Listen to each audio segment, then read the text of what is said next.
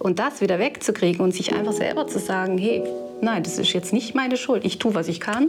Das ist der Höraspekt. Ein Podcast von der Perspektive Thurgau. Es muss immer erst eskalieren, bevor Eltern sich Hilfe holen, weil vorher besteht einfach noch keine Notwendigkeit für eine Veränderung. Also. Bei der Michelle Geisbühler sind heute Gast Angelika Mikoteit und der Dirk von Malotki. Sie sind Paar-, Familie- und Jugendberaterinnen und Berater bei der Perspektive Thurgau. Ablösung bedeutet ja, dass man selber sich zutraut, selbstständig zu entscheiden und, und seinen Tag zu gestalten. Ein Thema, das früher oder später jede Familie betrifft. Kinder werden zu Jugendlichen und lösen sich immer mehr von den Eltern ab. Angelika, Du hast mir in der Vorbereitung für den Podcast ein Beispiel erzählt von einem 13-jährigen Mädchen, das nur noch in ihrem Zimmer sitzt und kaum mehr am Familienleben teilnimmt. Ab wann müssen Eltern etwas unternehmen? Muss man überhaupt etwas unternehmen? Also ich würde sagen, es ist erstmal ein ganz normales Phänomen, dass Teenager gerne sich verkriechen und sich ihre Höhle bauen und sich zurückziehen. Es gibt aber trotzdem eigentlich würde ich einen Rat den Eltern geben, dass sie tatsächlich trotzdem schauen, dass Kommunikation stattfindet in der Familie. Dass man zum Beispiel schaut, dass es ähm, Essenszeiten gemeinsam gibt, dass es auch mal gemeinsame Unternehmungen gibt und das darf man auch verpflichtend einfach einführen, dass die Teenager merken, dass die Eltern an ihnen interessiert sind weiterhin. Also da sind wir mitten im Thema, wie die Begegnung zwischen Eltern und Jugendlichen äh, auf eine gute Weise gestaltet werden kann. Weil Kinder, die sich so zurückziehen in ihre eigene Welt, sind oft wenig motiviert, mit den Eltern was zusammen unternehmen zu wollen. Und dann kann der Erstkontakt, also wenn Eltern auf ihre Jugendlichen zugehen, schon schwierig werden und dann die Chance auf was Gemeinsames oder auf ein Gespräch wie schon im Keim erstickt werden. Und deswegen ist es wichtig, dass Eltern wie sich bemühen, möglichst vorurteilsfrei auf ihre Jugendlichen zuzugehen, um wie so eine Begegnung auf Augenhöhe zulassen zu können. Das klingt jetzt sehr einleuchtend. Aber man hat ja doch, oder was man auch öfters wieder gehört, ist, dass es dann doch so Machtkämpfe gibt zwischen den Jugendlichen und den Eltern, wenn es jetzt zum Beispiel darum geht, wie lange darf man gamen. Mhm. Also es scheint nicht so einfach zu sein, oder? Oder wieso kommt es denn zu diesen Machtkämpfen? Also wir als Erwachsene haben ja irgendwie ein Gefühl dafür, äh, wie es laufen sollte.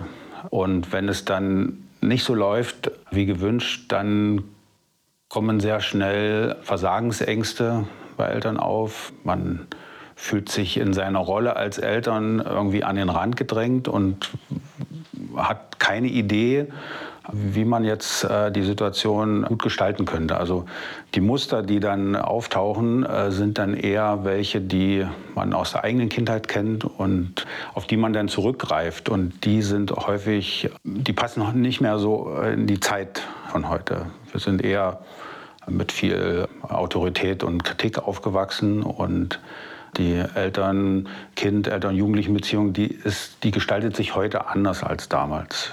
Und da braucht es dann wie neue Wege. Und aus dieser Verunsicherung heraus, die man als Eltern dann hat, äh, entsteht dann oft etwas Destruktives, was Schwieriges. Und wichtig wäre, dass einem das wie bewusst wird, dass das so, dass man sich als Erwachsener verunsichert fühlt und wie nach Möglichkeiten sucht, wie der Kontakt jetzt auf eine gute Weise gestaltet werden könnte. Und dazu braucht es wie jetzt den Jugendlichen gegenüber ein Stück Authentizität. Also man muss wie auch sagen, ja, das verunsichert mich jetzt aber oder das macht mich, auch wenn negative Emotionen auftauchen, das macht mich, das enttäuscht mich aber. Wenn du jetzt, wenn wir bei dem Beispiel bleiben, nicht mit uns was machen möchtest, das enttäuscht mich jetzt aber, ich hätte das gerne. Und dann ist wie ein ganz anderer Kontakt plötzlich möglich, auch auf Augenhöhe. Also man muss dann sehr quasi mitteilen, wie es einem selber geht, ja. wie man es empfindet, anstatt zu sagen, du nervst, du machst alles falsch, komm runter. Ja. So, oder? Nicht so das Mahnen, dann verstehe ich das richtig. Ja, also dieser, dieser persönliche Bezug, den man nehmen kann, wenn man sich so den Kindern gegenüber präsentiert, ist die Chance, wie was Neues im Miteinander zu finden. Und dafür muss man sich aber wie von dem Gefühl der Unzulänglichkeit äh, befreien oder das schlechte Gewissen, dass man das jetzt schon zu lange so zugelassen hat und äh, man jetzt so in diese schwierige Situation hineingeraten ist, weil man als Eltern angeblich versagt hätte. Oder dass äh, dieses schlechte Gewissen oder dieses ungute Gefühl bei Eltern, das müssen die irgendwo anders loswerden als ihren Jugendlichen gegenüber. Ich denke, die Herausforderung ist auch, dass die Jugendlichen in ihrer hirnorganischen Entwicklung einfach noch nicht so weit sind, dass sie wirklich so viel in die Zukunft denken. Und Eltern haben dann noch die Verpflichtung, tatsächlich die Jugendlichen anzuleiten und zum Beispiel zu sagen, jetzt ist es wichtig, dass du Hausaufgaben machst. Das geht jetzt mal vor und du kannst jetzt nicht einfach am Handy hängen, beispielsweise. Und ich glaube, das ist manchmal schwierig, weil auf der anderen Seite wollen die Jugendlichen immer mehr Selbstständigkeit und es ist ja auch wichtig, dass man denen die gibt. Also Ablösung bedeutet ja, dass man selber sich zutraut, selbstständig zu entscheiden und, und seinen Tag zu gestalten. Und da müssen aber Eltern wie so dieses Dilemma so dazwischen finden, oder? Wir, wir führen dich noch an, oder? Wir sind manchmal streng und vielleicht auch rigide in deinen Augen, oder? Das musst du jetzt machen. Aber auf der anderen Seite auch wieder loszulassen, zu sagen, du kannst selbst entscheiden. Oder ich diskutiere jetzt mit dir über bestimmte Themen, weil du weißt es vielleicht anders und du bist auch ein Individuum, was sich Gedanken macht und das nehme ich ernst und respektiere. Und das ist so eine schwierige Gratwanderung für die Eltern in dem Alter.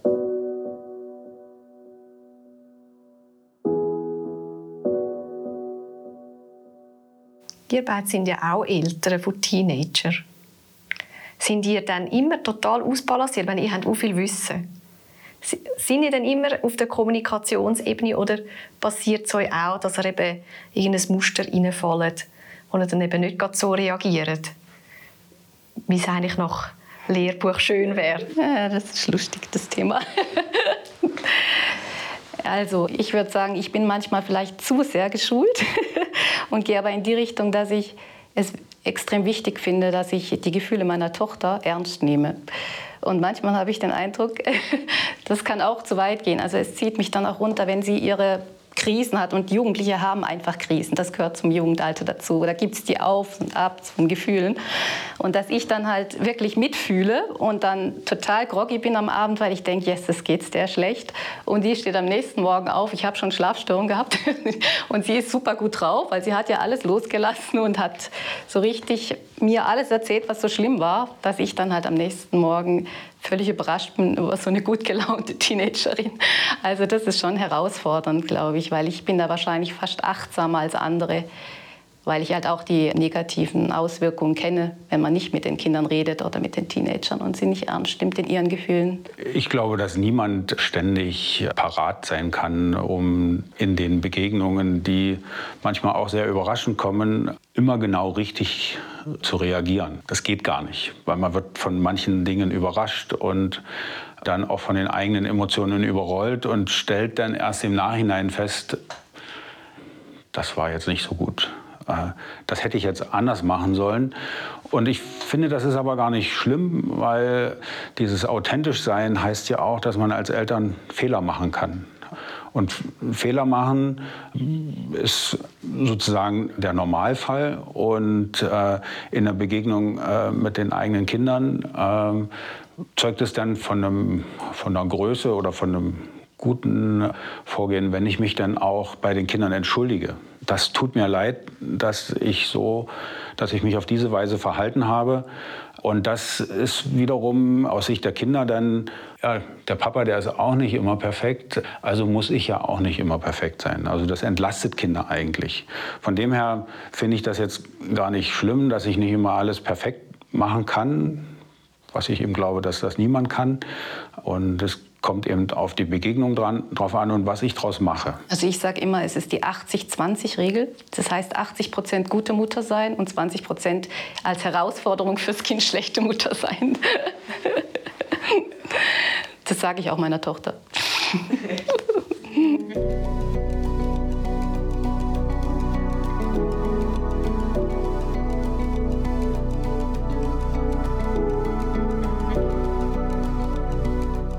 Wie ist wenn man jetzt den Sohn daheim der tut immer gamen und es kommt immer zu diesen Machtkämpfen, wenn er aufhören soll. Und ich merke, ich komme da langsam so ein bisschen an den Rand von meinen Ressourcen und ich finde, hey, mein Sohn, der soll jetzt in in Beratung? Kann ich dann den einfach euch vorbeischicken und ihr bügelt dann das mit ihm wieder her, dass er dann pünktlich aufhört mit Gamen? Oder wie muss man sich das vorstellen? Also ich sage immer, der soll in die Beratung kommen, der den größten Leidensdruck hat. Und in dem Fall ist es nicht der Sohn meistens, sondern die Mutter oder der Vater, die das durchsetzen wollen. Also würde ich sagen, es, ist eher, es sind eher die Eltern. Also ich arbeite schon auch noch mit dem Sohn manchmal und schaue das an, aber eigentlich sind es die Eltern, die eine klare Haltung und Energieaufbau von mir brauchen, damit sie das schaffen. Siehst du das gleich, Dirk? Machst du das gleich? Ja, meistens äh, läuft es ja darauf hinaus, dass ähm, die Eltern versuchen, irgendwie einen Weg zu finden und dann am meisten Interesse daran haben, dass das aufhört, diese, diese Machtkämpfe dann am Abend. Ich lade gerne die ganze Familie ein. Also wenn die Eltern in irgendeiner Weise ihre Kinder dazu bewegen können, mitzukommen, dann finde ich es sehr hilfreich, wenn der Jugendliche dann auch dabei ist. Weil es geht ja darum, dass die Familie dann wie gemeinsam eine Lösung findet und diese Machtkämpfe, diese Streitereien aufhören können.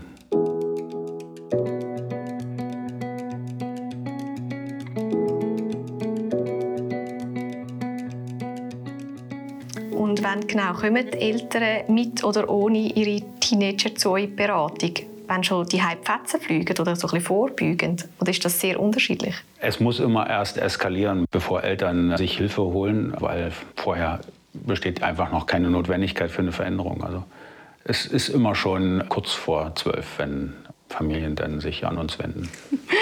Also ich merke, ich habe halt sehr, sehr viele Mädchen. Vielleicht auch, weil ich eine Frau bin und das schon eine, Voraus also eine Vorauswahl getroffen wird vom Support.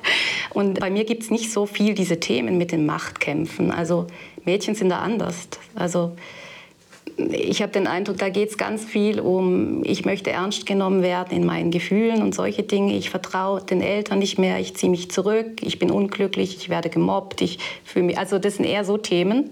Und ich mache auch ganz viel, ich arbeite auch ganz viel alleine mit den Mädchen dann, weil es, es geht da nicht um Machtkämpfer, sondern es geht wirklich um, äh, ich fühle mich einfach sehr unglücklich in der Situation und ich kann mit niemandem reden. Und das sind so schon meine Hauptklienten und da habe ich sehr, sehr viele, um, um die 14 so sehr viele Mädchen.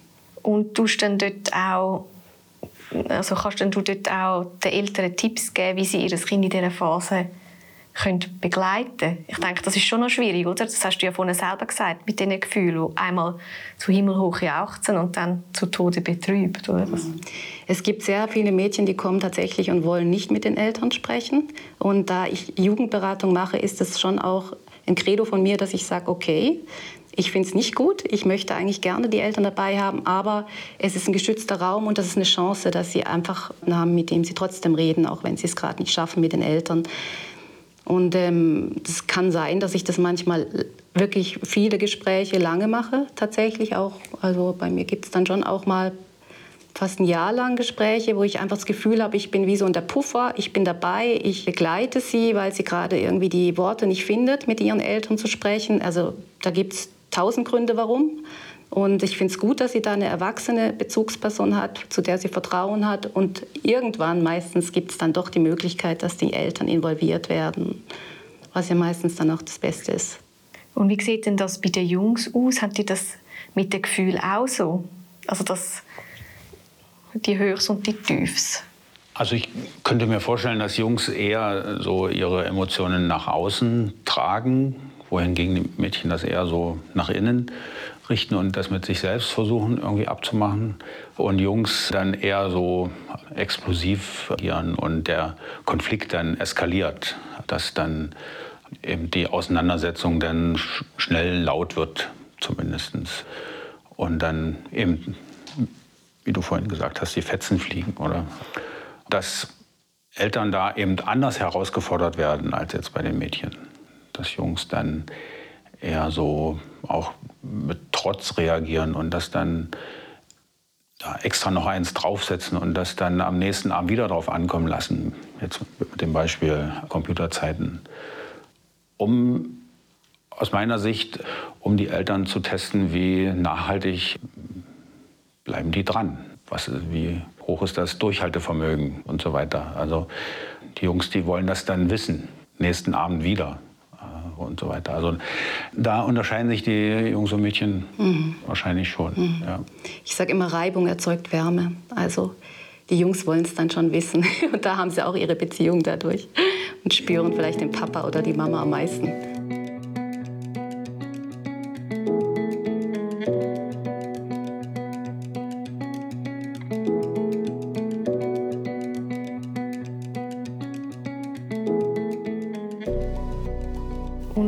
Pubertät ist es auch wichtig, dass man als Eltern den Jugendlichen mehr Verantwortung übergibt. Auch im Hinblick auf eine zukünftige Lehre oder einfach das Erwachsene Leben. Und wie startet man mit dem? Wie kann man das angehen? Haben Sie da ein Beispiel? Also ich, ich habe sehr viele auch junge Menschen, die dann in die Lehre kommen. Und da geht es ganz oft darum, traue ich mir das zu auch? Und ich glaube, ganz wichtig ist einfach, dass die Eltern auch zeigen, ich traue dir das zu. Oder halt, man, man erfährt ja oft von der Schule schlechte Noten und so und ich kann es ja doch nicht. Und dass da, also ich denke immer, wir haben den Job dann halt auch denen zu zeigen, hey, ihr könnt was, da gibt es Ressourcen, da könnt ihr, wenn ihr ein bisschen euch hinten dran klemmt, könnt ihr das schaffen und so. Also was ich ganz wichtig finde, immer die, die, Sache mit der Selbstwirksamkeit, dass sie merken, wenn ich etwas tue, dann kann ich auch etwas erreichen. Und dass man ihnen das irgendwo in der Beratung versucht aufzuzeigen oder auch, dass die Eltern zu Hause schauen, hey, ich lasse mein Kind mal irgendwas machen. Zum Beispiel auch morgens mal alleine aufstehen und rechtzeitig zur Schule kommen und sowas. Ich traue dir das zu und wenn man ihnen das zutraut, dann können sie auch selber merken, hey, ich trau mir das, die trauen mir das zu, dann kann ich das vielleicht wirklich und dann können sie es auch. Also es ist schon auch so ein Vertrauen ineinander irgendwo, was gestärkt werden sollte. Weil Lehre ist ein harter Schritt. Das ist wirklich, also die zweite Sek ist eine ganz, ganz schwierige Phase für die Jugendlichen, weil da sich so viel verändert und da so viel Erwartung von der Gesellschaft auf sie reinströmen. Und ähm, da finde ich, müssen die Eltern, da sind sie wirklich gefragt und müssen nicht denken, oh, mein Jugendlicher ist jetzt schon fast selbstständig, der will eh alles selbst entscheiden, soll er. Äh, nee, da braucht es wirklich Eltern, die mitdenken, mithelfen, mitfühlen einfach, das ist ein schwerer, harter Schritt, eine, eine schwierige Lebensphase, würde ich sagen. Und es ist aber sehr wichtig, du hast jetzt die Oberstufe angesprochen, dass Eltern nicht in dieser Verantwortung verharren, ich bin zuständig, dass mein Junge, mein Mädchen die Hausaufgaben macht, sondern Eltern sind dafür nicht äh, zuständig, sondern sind die Jugendlichen selbst. Und das ist eine Sache, die sie eigentlich mit der Lehrperson abgemacht haben. Der Auftrag kommt ja von dort. Und wenn ich mich dann da reindränge und dafür sorgen möchte, äh, dass jetzt als Beispiel für eine Aufgabe oder äh, die Jugendlichen dann die Hausaufgaben erledigen sollen, dann nehme ich ihnen diese Verantwortung weg. Und da, daraus entsteht wie so ein Muster, was sich dann täglich wieder abspielen kann in der Frage, hast du deine Hausaufgaben schon gemacht? Wo Kinder dann finden, boah, ja, mache ich irgendwann später. Und das fordert Eltern dazu auf, dann äh, da äh, einzusteigen. Bevor du irgendwas anderes machst, mach bitte jetzt deine Aufgaben. Ja, ich hatte gedacht, ich mache die heute Abend. Ja, das ist aber nicht gut. Erst die Arbeit, dann das Vergnügen, oder? Das ist so ein Spruch aus meiner Kindheit. Äh, da drängen wir uns als Eltern mit unserer Verantwortung in in den Bereich der Jugendlichen ein und übernehmen dort ein Stück weit. Und äh, Jugendliche können sich dann darauf ausruhen. Die Eltern schauen dann schon. Und dann ist ja so wahrscheinlich gleich die nächste Frage, wie mache ich es denn anders? Äh, da ist erstmal wieso diese innerliche Haltung wichtig. Das ist jetzt nicht mehr mein Bereich. Äh, ich muss nicht dafür sorgen, dass die Hausaufgaben gemacht werden. Und meistens halten die Schulen ja Konsequenzen bereit. Also wer die Hausaufgaben nicht macht, der muss in der Schule dann bestimmte Konsequenzen dann erfüllen. Dann muss ich die Konsequenzen als Familie, als Eltern nicht übernehmen. Weil die Folge ist ja, wenn ich da so drauf bestehe, dann muss ich ja auch irgendwas äh, haben, wo ich dann die Jugendlichen dazu zwingen kann, das zu tun, wenn ich diesen Machtkampf eingehe, oder? Und wenn ich die Konsequenzen dann auf den nächsten Tag und äh, auf die Schule verlagere, dann, dann bin ich erstmal raus aus der Nummer. Und was ich stattdessen machen sollte als Eltern, ist ein echtes Interesse zeigen. Also mich wirklich dafür interessieren, was die Jugendlichen für Aufgaben haben. Also für den Inhalt und für die Schwierigkeiten, die sich daraus ergeben, wenn, wenn sie die Aufgaben erledigen sollen. Also wie läuft das jetzt gerade bei dir in Mathe? Kommst du klar mit deinen Aufgaben? Was ist schwierig? Und so weiter. Also da ein echtes Interesse entwickeln und den Jugendlichen auch vermitteln, ich möchte wissen, mit was hast du es zu tun? Also nicht der, die Hausaufgabe an sich, sondern eben, äh, was hast du da zu rechnen und was sind die Schwierigkeiten dabei? Und mit diesem echten Interesse kommen die Jugendlichen dann wieder in die Eigenverantwortung und kommen dann unter Umständen auch, kannst du mir helfen, wenn sie einem was zutrauen als Eltern? Oder das ist ja manchmal in Mathe gar nicht so einfach. Ich kann irgendwie auch Eltern verstehen, oder ich glaube, es ist für alle, auch für die, die zuhören, dass man wie ja eigentlich nicht will, dass das Kind vielleicht dann negativ in der Schule auffällt. Also wenn man es jetzt laufen lässt, dann sagen wir, jetzt macht das Kind nie die aufzugeben, dann gibt ja das irgendwann eine größere Konsequenz. Oder es kommt vielleicht dem Schulstoff nicht mehr nach, ist vielleicht auch nicht mehr gut in den Prüfungen, immer ungenügend. Dann tut einem das ja, das möchte man ja als Eltern nicht. Das ist ja dann wie so ein, ein Zwiespalt, den man hat. Man will ja immer das Beste fürs Kind. Mhm. Es wirft ein schlechtes Licht auf einen als Eltern, auf die Familie. Mhm. Die, machen, die machen das nicht richtig. Genau, die schauen zu wenig, ja, oder? Die schauen zu wenig und man meint dann in so einer negativen Beurteilung seitens der Lehrpersonen zu geraten oder die, die kümmern sich ja gar nicht. Und dann entsteht so ein Gebilde, schlechtes Gewissen, wo ich dann als Eltern aber tunlichst mit mir selber abmachen sollte. Oder vielleicht eben die Eltern miteinander oder mit anderen Familien, mit Erwachsenen, äh, wo ich erstmal dieses schlechte Gewissen loswerden muss, um dann gut reagieren zu können. Also es soll ja nicht, also ich möchte das jetzt nicht so darstellen, dass einem das als Eltern egal sein soll. Oder das ist einem ja garantiert nicht egal. Aber mit diesem schlechten Gewissen, was sich dann entwickelt, gibt es dann wie so eine Begegnung zwischen mir und den Jungen, die dann nicht hilfreich ist. Die Jugendlichen haben da sehr feine Antennen dafür, dass ich als Eltern jetzt da auf eine Lösung dränge, weil ich mich sonst schlecht fühlen muss. Und dann kommen auch dann so Äußerungen, was sollen denn die Leute oder was soll der Lehrer denken oder äh, wie, wie stehen wir denn dann da? Es geht nicht ums Wir, sondern es geht ja darum, wie steht der Jugendliche da? Wie kann er am nächsten Tag Verantwortung übernehmen? Und da komme ich als Eltern ja nicht vor. Natürlich gibt es dann manchmal Schulgespräche, wo ich dann als Eltern eingeladen werde. Aber das bedingt eigentlich auch eine gewisse Einsicht.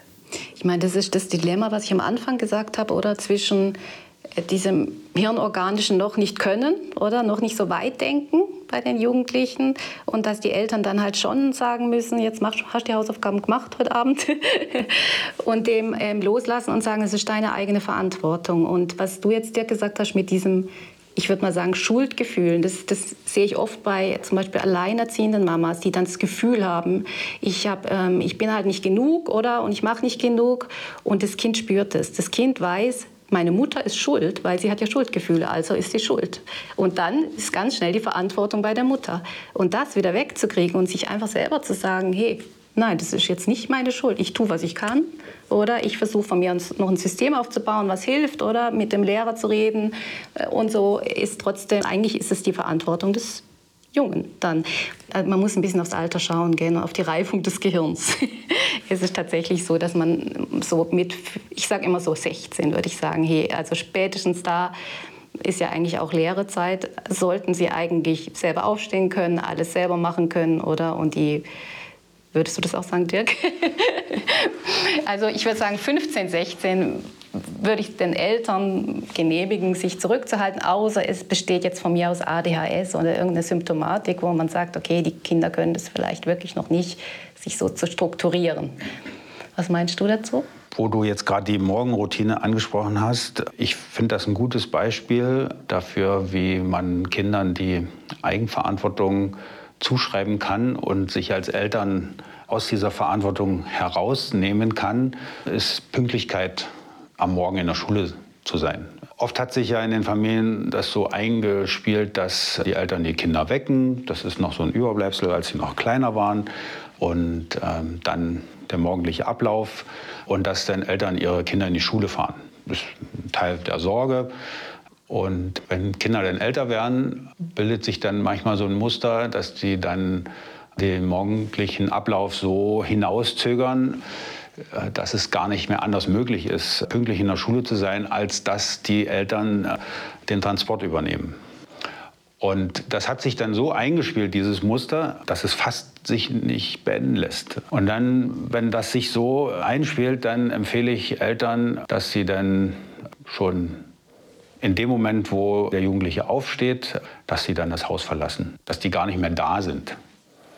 Weil dann ist ganz klar, der Jugendliche ist für sein Pünktlichsein in der Schule selbstverantwortlich. Er kann nicht auf die Mama zurückgreifen, die das bisher immer am Morgen, am Morgen gemacht hat. Das gilt übrigens gleichermaßen für Jungs wie für Mädchen, oder? Die Mädchen können das sehr gut mit Schminken, die Zeit noch hinauszögern und dann ist es fünf vor halb acht und in fünf Minuten müssen da sein. Mit Laufen ist das niemals zu schaffen. Die Mama fährt ja. Und dann ist so ein morgendlicher Spaziergang oder ein Fitnessstudio, wo die Mama hingeht, perfekt, um das Muster zu lösen, oder? Und dann dauert das äh, eine Woche, dann hat die Tochter das gelernt. Die Mama ist nicht mehr da und dann dauert es vielleicht noch einen Monat und dann ist die Eigenverantwortung bei der Jugendlichen oder bei dem Jugendlichen. Ja, und hilfreich ist, die Lehrerin zu informieren oder den Lehrer, dass der weiß, es gibt so eine Probeübergangsphase. Das hilft, also das sollte Genau. Das ist hilfreich manchmal, ja. Mhm. Wenn die Lehrpersonen dann wissen, da gibt es jetzt eine Woche lang äh, Unpünktlichkeit. Eventuell. Eventuell. Der grösste Irrtum. Jetzt haben wir auch viel über die Ablösung geredet. Jetzt nimmt mich noch Wunder, was ist denn der grösste Irrtum, wenn es um die Ablösung der Jugendlichen von ihren Eltern geht? Mhm. Irrtum. Also ich glaube, ich, ich bin jetzt zehn Jahre direkt in dem ambulanten Bereich tätig oder mit Jugendlichen. Und am Anfang habe ich mehr noch gedacht, wenn die Jugendlichen so super cool rüberkommen, so selbstständig wirken, dass sie das vielleicht wirklich alleine schaffen, wenn sie mit ihren Eltern nicht mehr so viel reden. Oder dass es tatsächlich, äh, dass sie es schaffen, irgendwie ihre Probleme mit mir und vielleicht mit ihren Altersgenossen zu, zu klären. Und da habe ich gemerkt, die Eltern sind einfach extrem wichtig, auch in dem Alter. Auch wenn die Teenager gar nicht mehr viel mit den Eltern zu tun haben, tatsächlich, oder? Und nicht viel darüber erzählen.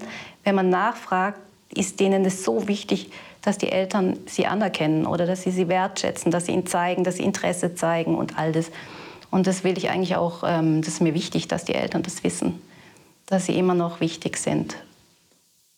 Das geht sogar noch, also wenn, wenn eine Beziehung gestört ist, oder? Und wenn es wirklich Konflikte gibt miteinander, da kann das noch über 18-jährig und so hinausgehen, dass den Jugendlichen die Anerkennung fehlt von den Eltern.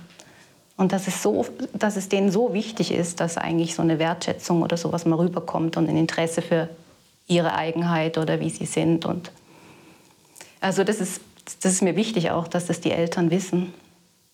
Auch wenn die so cool sind manchmal, die Jugendlichen.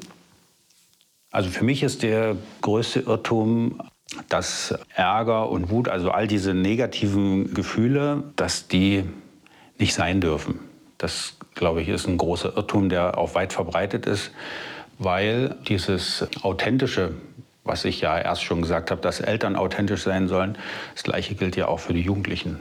Dieses authentisch sein, also das Ausdrücken von Gefühlen und äh, jetzt im negativen Bereich äh, heißt das ja, das ärgert mich gerade oder mir geht es nicht gut äh, oder auch ich habe Angst. Das ist ja etwas, wo sie ihr Inneres zeigen, wo sie etwas von sich preisgeben und das sollte auch eine gewisse Wertschätzung erfahren, dass man dann beispielsweise sagt, ja, ich finde es gut, dass du dich jetzt so äußerst. Das zeigt mir, wie wichtig dir das Thema ist, äh, zum Beispiel. Oder dass du da große Bedenken hast, das einzugehen. Und es ist wichtig, dass du mir das sagst, dass du mir das zeigst, dass es dir nicht wohl ist dabei. Und je nach Situation muss man dann aber auch sagen, ja, und ich muss trotzdem auf, meiner, auf meinem Nein beharren. Beispiel jetzt Ausgangsverlängerung oder was auch immer ansteht. Auch wenn du jetzt so ärgerlich bist darüber, muss ich bei meiner Meinung bleiben. Aber dieser Ausdruck von Gefühl und diese Konfrontation von Eltern mit negativen Gefühlen, die ist genauso wertvoll wie eben äh, die Freude über irgendetwas. Und ich glaube, das ist so ein Irrglaube, eben, dass das äh, nur schlecht wäre, wenn man jetzt äh, negative Gefühle zum Ausdruck bringt. Und eben, das ist auch ein, eine Sache, die, die wir wahrscheinlich auch aus, aus der eigenen Kindheit mitnehmen, dass also ich in meiner Kindheit dann dafür verurteilt wurde, wenn ich irgendwie aufbrausend ärgerlich reagiert habe, weil Eltern das eben häufig schlecht vertragen und dann irgendwie versuchen, sich zu rechtfertigen oder eben dagegenhalten oder das eigene Verhalten nochmal begründen, das wieder anfangen zu diskutieren, warum das jetzt das Nein so wichtig ist. Das ist übrigens auch noch ein häufiges Problem, was Familien mitbringen, dieses ewige Diskutieren. Fällt mir gerade ein bei der Gelegenheit. Dass der Versuch, das elterliche Verhalten zu begründen als etwas Notwendiges, das kommt bei Jugendlichen logischerweise schlecht an. Und die versuchen die Eltern immer wieder äh, zu verwickeln und dann vielleicht doch noch zu überzeugen von ihrer Meinung. Und das führt auf keinen grünen Zweig. Also das, das ist hoffnungslos, sich da irgendwie auf etwas Vernünftiges zu einigen. Weil für beide Seiten ist was Vernünftiges, äh, was völlig anderes, oder? Und jeder versucht dann, äh, den anderen von seiner Meinung zu überzeugen. Das ist eigentlich ein Ausdruck von Hilflosigkeit. Und deswegen ist es besser, diese Diskussionen wie zu unterbrechen. Apropos unterbrechen. ja. ich, ich, also ich sage schon, es ist eigentlich ein die, die, Erziehung verändert sich und ich würde sagen, im, im Teenageralter ist es wichtig, dass man tatsächlich auch anfängt zu diskutieren. Also ich würde sagen, es ist manchmal äh, ein Zeichen für Augenhöhe, oder? Wir, wir, unterhalten uns jetzt über ein Thema und wir reden, also ich nehme dich ernst mit deiner Meinung, oder? Und ich möchte es hören, aber ich habe die andere Meinung und ich glaube, das ist ja irgendwo auch typisch Jugendalter, dass man anfängt, auch Diskussionen zu führen. Aber ich weiß, was du meinst. Ich kenne das, dass es Familien gibt, oder? Wo es genau einfach zu viel ist. Also da ist es völlig klipp und klar, man hat es schon dreimal diskutiert, fünfmal, tausendmal diskutiert, oder? Mhm. Das gleiche Thema und dann irgendwann muss man natürlich sagen, jetzt ist Schluss. Und wahrscheinlich meinst du das, gell? Genau. Irgendwann hat sich das, die, die Argumente sind eigentlich schon lange ausgesprochen und dann muss man eine klare Linie fahren und dann ist klar. Mhm. Und manchmal gibt es auch keine wirklich gute Begründung, die man als Eltern bringen kann. Beispiel Ausgangszeit, oder? Ich möchte aber bis um 12 oder 1 noch draußen bleiben. Was sagt man denn als Eltern? Ja gut, jetzt ist wieder die Frage, Jungs oder Mädchen? Ja, ist egal. also es gibt bestimmte Regeln.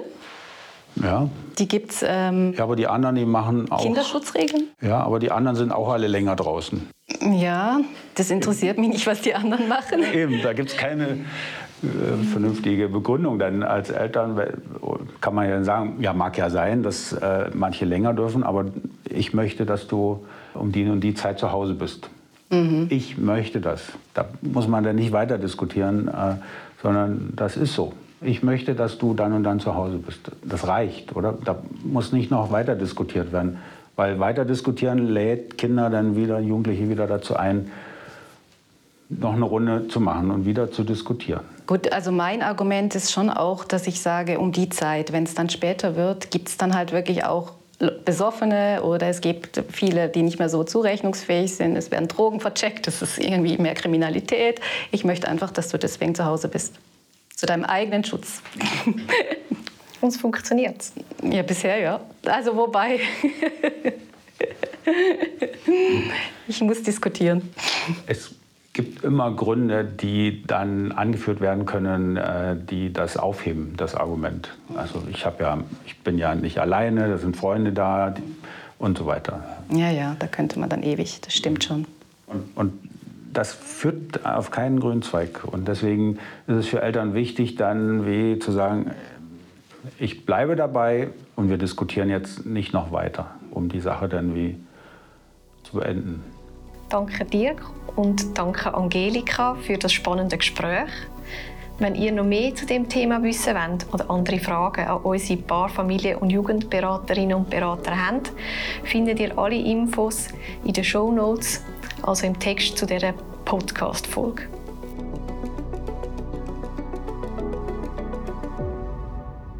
In der nächsten Folge vom Höraspekt. Ich bin selber Türkin und wenn ich jemanden aus der Türkei treffe, dann hat es natürlich viele Gemeinsamkeiten, aber auch da gibt es wieder Unterschiede. Das Projekt vom Tisch und Jugendliche, die in zwei Kulturen aufwachsen. Es ist, es ist manchmal wirklich äh, ein, ein Thema, wo, wo gehöre ich jetzt eigentlich hin? Ob er das will oder nicht, ob er möchte, dass das jeder weiß, das ist dann natürlich die Frage, wie er damit umgeht.